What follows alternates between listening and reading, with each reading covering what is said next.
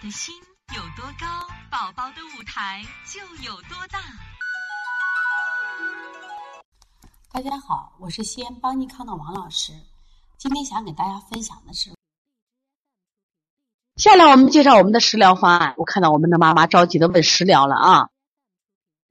那我们食疗方案，我给大家推一款止腹痛的粥。这有砂仁十克，白豆白豆蔻五克。这个白豆蔻呢，既可温胃，也能止腹痛，也能止呕吐。木香五克，行气止痛。他们这些中医的中药，你买回来以后呢，煮上三五分钟的水，跟我们的粳米去熬粥喝，它的效果非常好。这都是理气止痛的。另外，如果当时你的孩子比如引起腹痛，你观察你的孩子有没有积食，如果有积食，通便是非常重要的。昨天呢，我们多群直播，我们上了一堂课，叫小儿高热惊厥。不知道昨天的课有今天群里的妈妈有没有听的？听的妈妈请打一啊，我看看昨天的课有没有听的。对，好多妈妈都听昨天那个课了啊，非常好。那我其中讲到，当小儿高热惊厥的时候，第一步先做什么？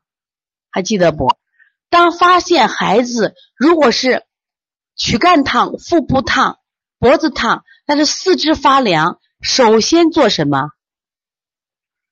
对，五幺八可可妈第一答上了，首先做通便。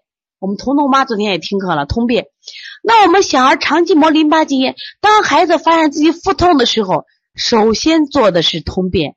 先不要着急的是止痛，先通便。刚才我们讲了嘛，中医认为不通则痛，只要我们通便以后，他的疼痛感马上会减轻。我们再配合推拿手法，再配合食疗方案，这就起到什么呀？一箭说你要锦上添花的作用了。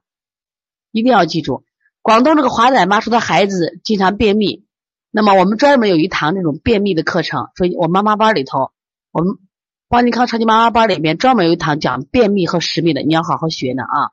那么然后呢，当我们通完便以后呢，我们现在要做什么事情？我们现在做这个止腹痛的粥。配合孩子，砂仁、白豆蔻、木香，记住啊，熬上三五分钟就可以了，要不然味道就会苦了。这个水和我们的粳米同煮，效果就非常好。